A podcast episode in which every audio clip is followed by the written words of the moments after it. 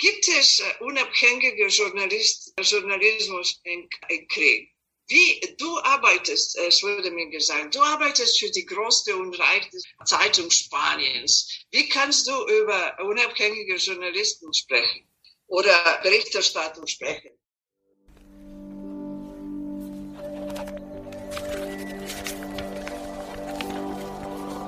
Sag's einfach. Der Bock hat vor andere Sitz.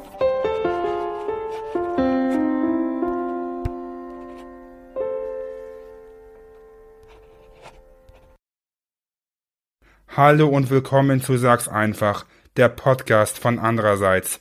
Mein Name ist Nikolai Prodöl. Ich interviewe heute mit Emilia die politische Analystin, Journalistin und Moderatorin Miljana Tomic.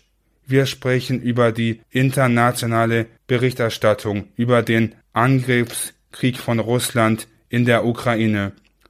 Hallo Mirjana. Hallo Nikolai. Vielen Dank für die Einladung. Wir freuen uns schon auf unser Gespräch. Könntest du dich bitte zu Beginn einmal vorstellen? Mein Name ist Mirjana Tomic. Ich bin ursprünglich aus Belgrad, Serbien, aber als ich geboren war, es war Jugoslawien. Und ich habe mein Studium in Amerika gemacht, Vereinigten Staaten, mein Magisterium und andere Studium in Mexiko gemacht und ich war Journalistin für spanische Zeitung El País. Ich habe meine journalistische Karriere auf Spanisch gemacht, auch teilweise auf Italienisch. Ich habe Berichterstattung gemacht aus ehemaliger Jugoslawien während des Krieges, danach aus Mittelamerika.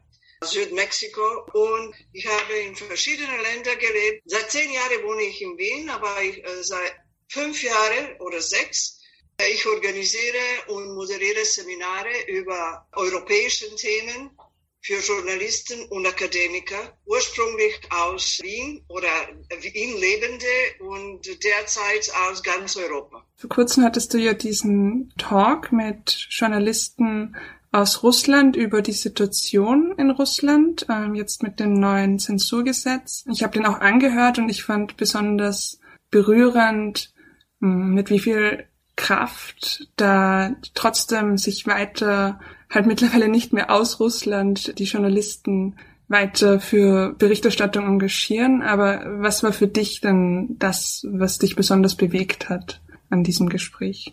Das war mein zweites Gespräch mit Gründerin von Medusa. Das ist die wichtigste unabhängige Medien Russland, aber es ist nicht in Russland, es ist in Riga, in Litauen. Dieses Gespräch hatte ein Ziel. Das Ziel war, zu sehen, was passiert mit unabhängigen russischen äh, Journalisten.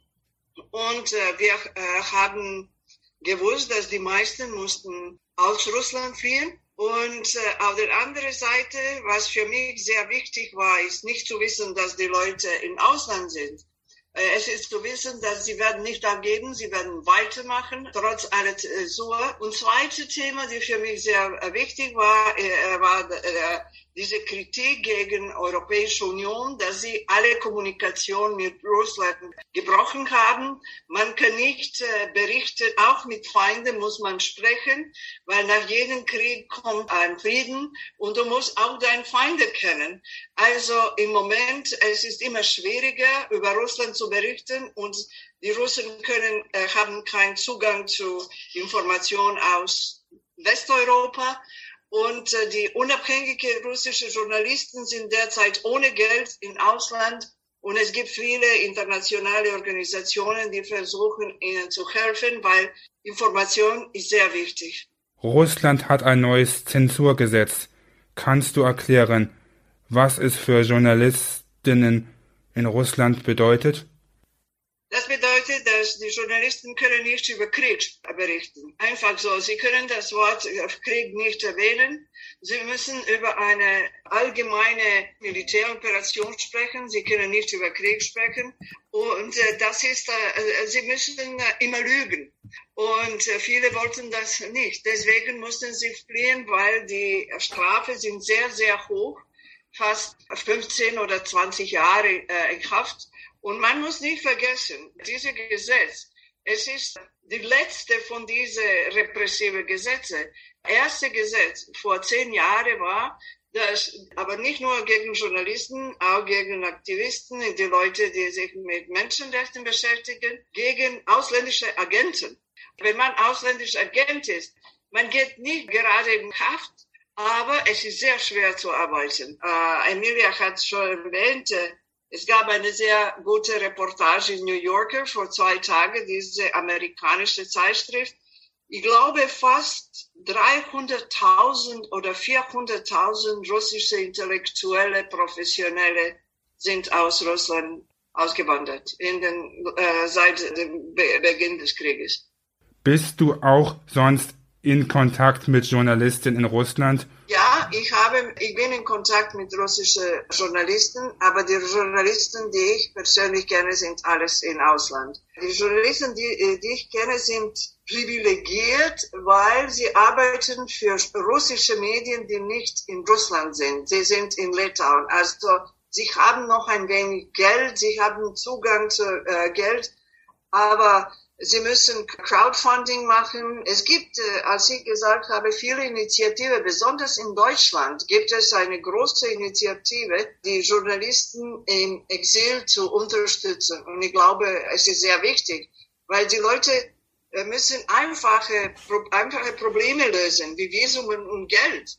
Also ja, ich bin in Kontakt, aber die Personen, die ich kenne, sind privilegiert unter diese Situation, die nicht sehr schön ist. Du hast vorher gesagt, dass du es kritisch findest oder auch in dem Talk thematisieren wolltest, dass die Kommunikation gestrichen oder sehr stark eingeschränkt wurde. Hast du damit nur diplomatische Gespräche gemeint mit Russland oder fandest du es auch kritisch, dass viele internationale Medien, wie das Gesetz gekommen ist, zumindest vorerst die Berichterstattung aus Russland eingestellt haben. Jetzt ein paar haben ja wieder begonnen. Was ist da so deine Meinung oder Einschätzung dazu? Meine Meinung, ich habe nicht über Diplomatie gesprochen. Ich habe äh, über Medien gesprochen. Zum Beispiel viele Westenländer haben Russia Today, RT, äh, verboten. Und ja, es ist ein Propaganda Medien, aber man kann das nicht einfach so verbieten, weil wir haben diese Gegenmaßnahmen und jetzt in Russland, es gibt keinen Zugang zu Facebook, es gibt keinen Zugang, glaube ich, vielleicht, ich bin nicht sicher, ob Zugang zu YouTube gibt. Es gibt keinen Zugang zu Plattforms und äh, es ist auch möglich, dass Wladimir Putin en entscheidet, auch äh, Internet zu blockieren. Es war Westeuropa, die zuerst Russia Today verboten hat. Ich, ich sage nicht, dass jemand ist schuldig oder nicht, aber alle Art Kommunikation ist zerbrochen.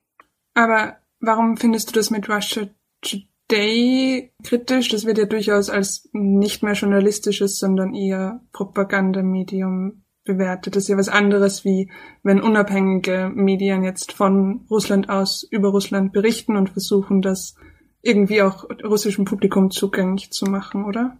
Russia Today war für ausländische Publikum. Es, war nicht für, es ist nicht für russische Publikum. Ja. Das ist eins. Zwei, es war nie so schlecht. Ich habe verschiedene Programme gesehen.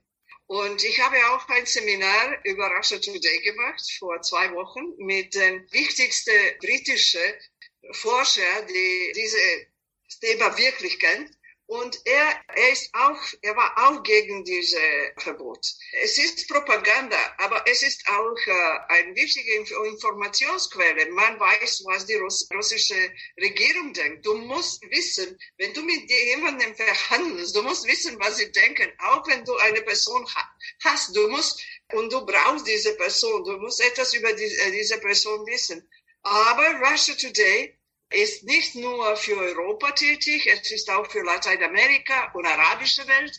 Und der Einfluss Russia Today ist ganz verschieden. Es ist sehr einflussreich in Lateinamerika unter linke Intellektuelle. Und man sollte sie nicht überraschen, wenn die auch die Intellektuelle Akademiker aus Lateinamerika gegen Europa sich äußern und es war nicht gleich, als dieser Professor erzählt hat, es war nicht gleich auf Deutsch, auf Französisch, auf Englisch. Sie waren, äh, sie waren mehr oder weniger frei auf Französisch.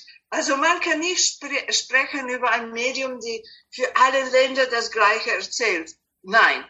Und wenn man mit äh, sie hatten auch viele Stars, Celebrities und diese Celebrities waren frei zu sagen, was sie wollten. Was sehr interessant ist, nach meinem Gespräch mit Professor Hutchings, er hat einen Anruf von Russia Today in England bekommen.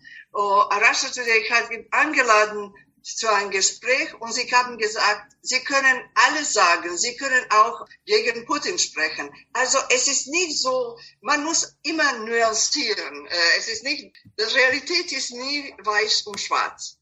Können internationale Medien auch außerhalb von Russland etwas gegen die Propaganda dort tun? Nein, weil ausländische Medien schreiben oder vermitteln für ihr Publikum. Sie sind nicht für Russen gemacht. Wenn du denkst an Deutschland zum Beispiel, Süddeutsche Zeitung oder Frankfurter Allgemeine, die sind nicht für Russen, die sind für Deutschen. Also nein, sie müssten eine andere Medien mit anderem Zugang auf Russisch machen, also für Russland.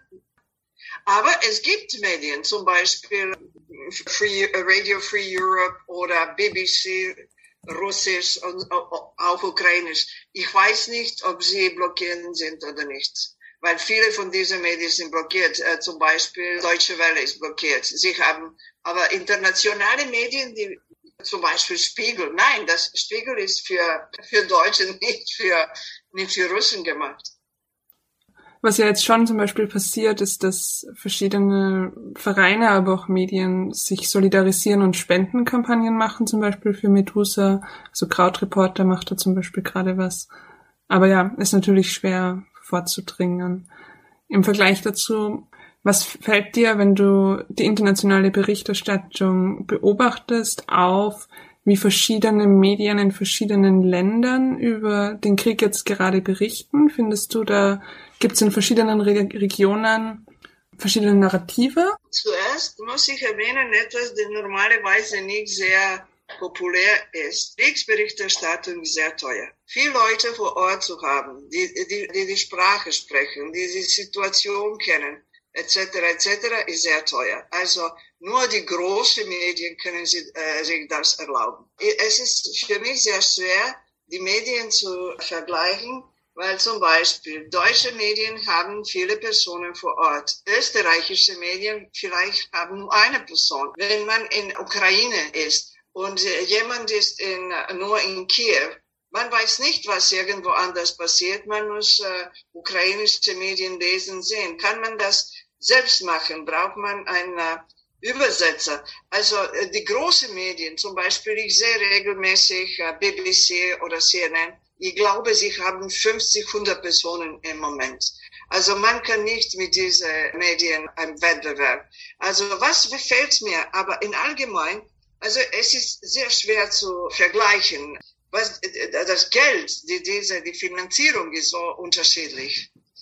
Aber was fehlt mir, und ich bin nicht 100% sicher, ob ich recht habe oder nicht. Ich habe einen Krieg erlebt. Ich weiß, wie das läuft und ich weiß, was später passiert.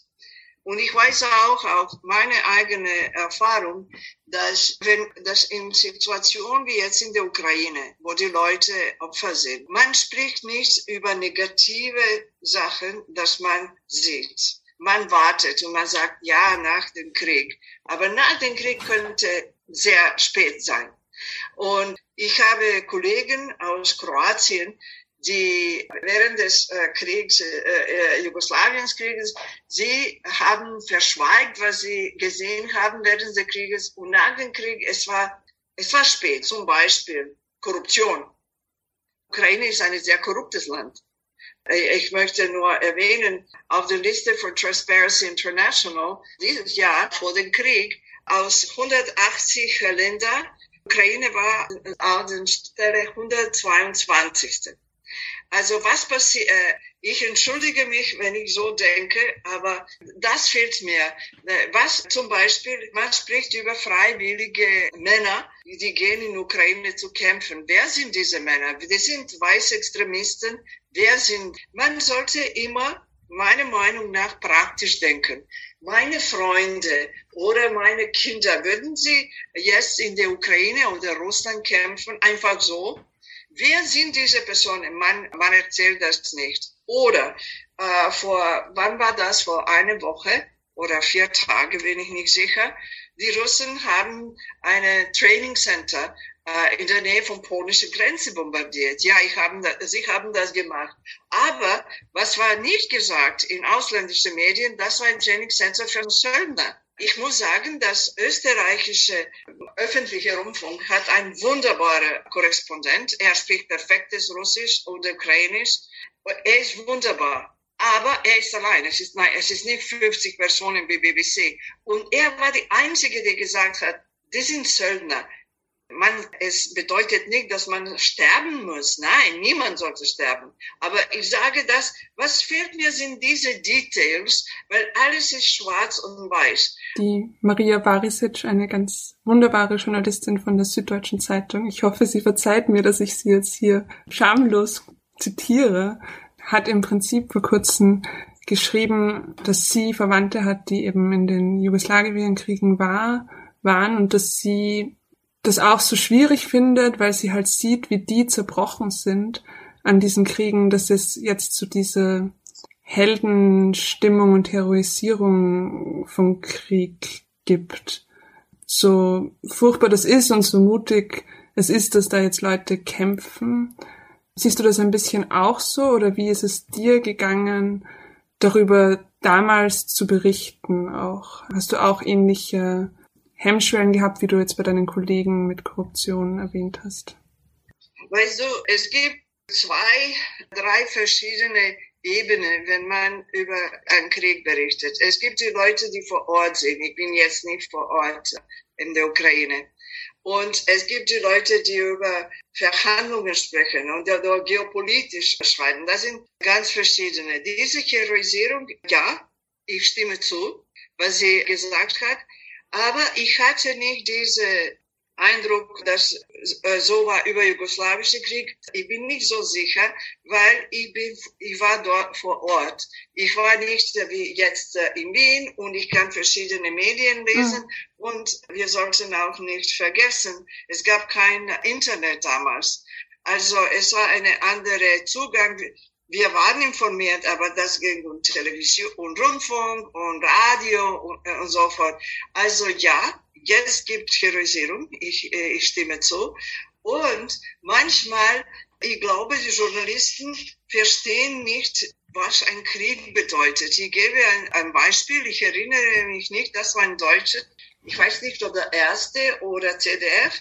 Es gab ein Gespräch, Interview mit einem Tenor ein Sänger, äh, ukrainischer Sänger, der, er singt irgendwo in Deutschland. Ich erinnere mich den Namen des Journalisten oder des äh, Sängers. Und der Journalist hat äh, gefragt, und Sie gehen nicht in äh, der Ukraine zu kämpfen? Was bedeutet das? Du bist ein Verrater, du bist kein Patriot. Das war nicht schön. Und ja, ich stimme zu, was diese Journalistin gesagt hat. Ich wollte äh, noch etwas sagen. Eine Freundin von mir, die ist Journalistin aus Bosnien, sie wohnt seit 20 Jahren in Italien. Ihre ganze Familie musste weg aus Bosnien. Sie hat auf Facebook geschrieben, ich bitte, kämpfen Sie nicht, weil entweder Sie sind tot oder Sie werden ein Opfer nach dem Krieg sein. Man muss nicht vergessen, dass ich, ich werde eine Person zitieren, aus jugoslawischen Krieg äh, aus einer Stadt, die heißt Vukovar, die war so zerstört war wie Mariupol. Und ich war in dieser Stadt ein, ein Tag nach der Niederlage und man sagt Niederlage, after it fell. Und dieser Mann hat gesagt, nur die Verrückte und die Arme sind hier geblieben. Alle Reiche sind weg. Und man muss auch das äh, daran denken. Aber ich glaube, in der Ukraine es gibt mehr, die kämpfen müssen, weil es gibt ein Gesetz. Aber äh, man sollte auch nicht vergessen, dass die Oligarchen sind alles eine Woche vorher aus der Ukraine ausgeflogen. Und viele sind in Wien, glaube ich. Ich kenne sie nicht persönlich, aber. Was war für dich persönlich die größte Herausforderung bei der Berichterstattung aus dem Krieg? Und Glaubst du, es sind ähnliche wie jetzt gerade für Journalisten vor Ort in der Ukraine oder ist alles ganz anders und nicht vergleichbar? Ich werde diese, diese Frage umgekehrt antworten. Es ist ganz anders jetzt, weil die, wir haben Nuklearwaffen und äh, wir sprechen über große Länder. Jugoslawische Kriege in Jugoslawien waren sehr blutig, aber die Players waren klein. Das sind kleine Länder, es war nur in einem Land. Trotz internationale Einflüsse und so fort. Und jetzt, wir sprechen über globale Players und das ist eine ganz andere Geschichte.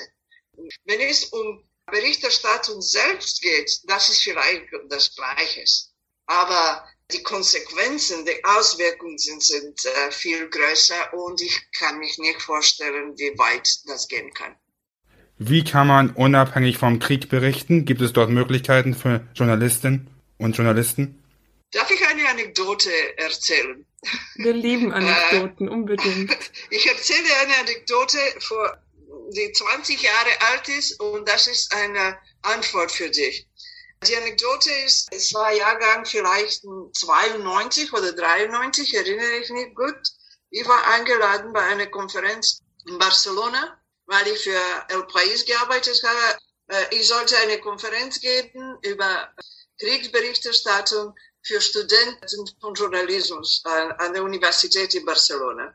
Und ich habe, ich hatte mein Gespräch vorher vorbereitet und ich glaubte, dass mein Gespräch war sehr provokativ.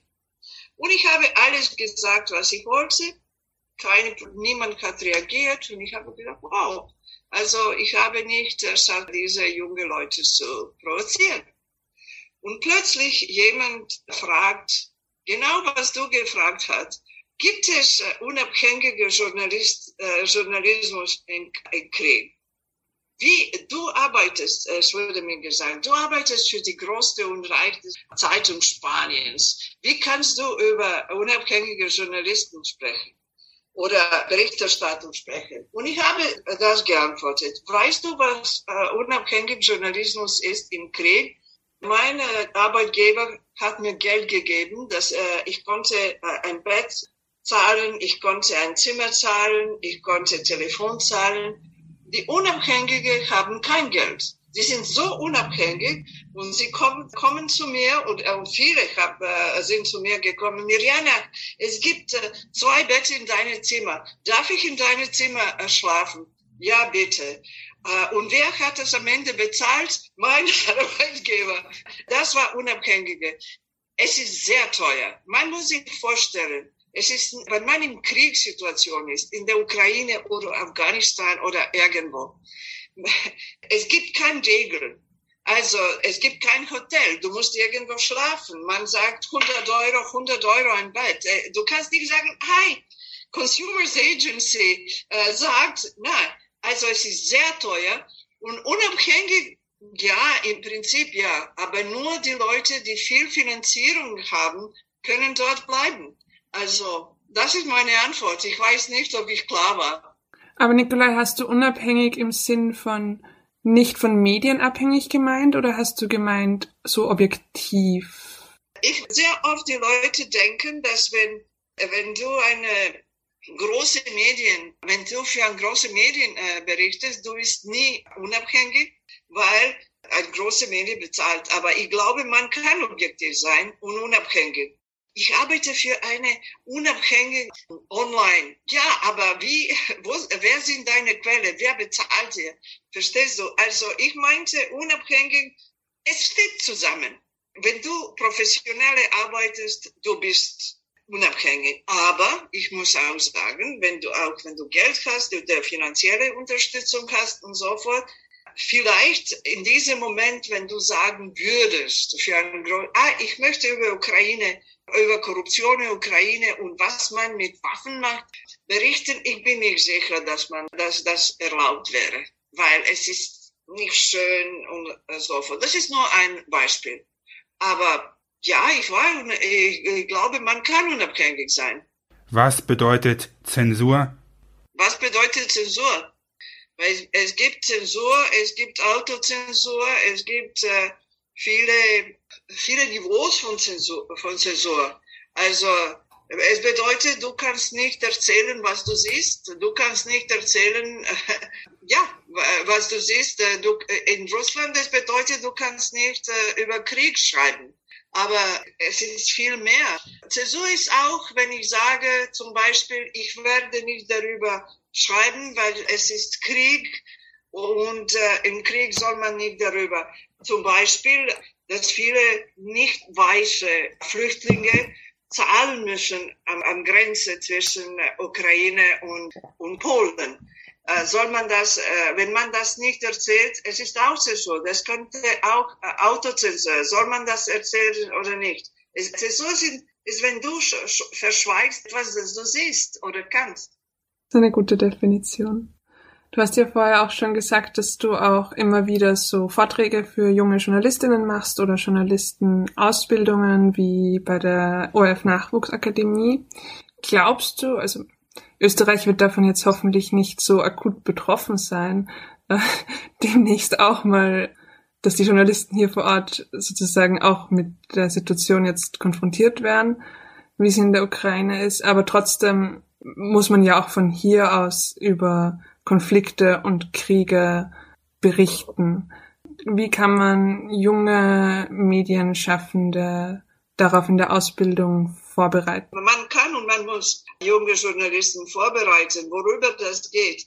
Es geht nicht nur Fact-Checking. Zum Beispiel, ich äh, immer erzähle, dass du musst auch verstehen, dass jeder Kontext ist etwas anders.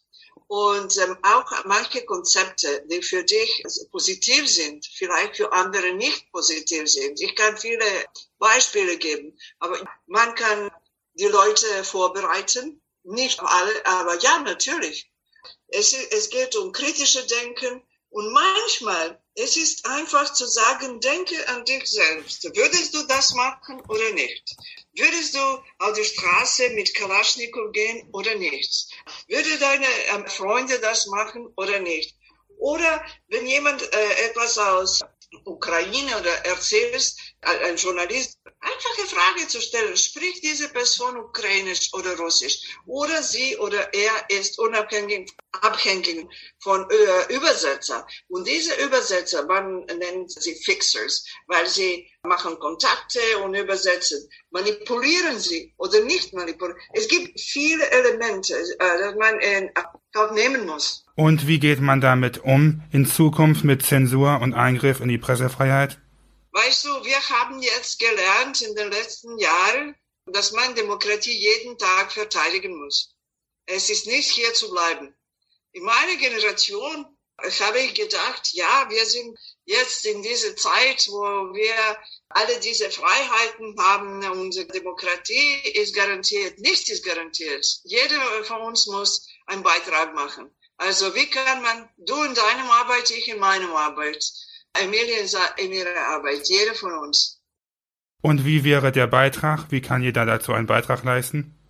Welcher Beitrag? Du, du kannst entscheiden, was für dich wichtig ist. Ich mache es äh, durch meine Veranstaltungen und durch Training und so fort.